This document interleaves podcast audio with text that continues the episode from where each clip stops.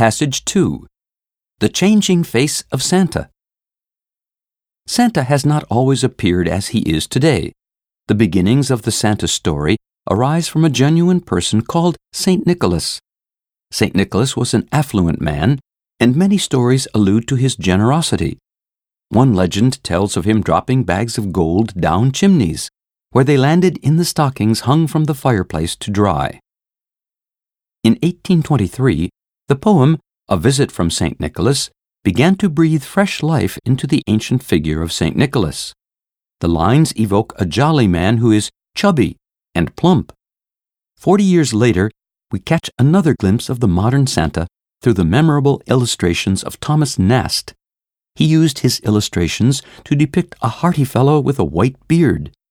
The modern image of Santa was finally attributable to the Coca Cola advertisements that appeared from the 1930s. The image would alter each year to evoke a slightly different Santa until the one we know and love today began to emerge.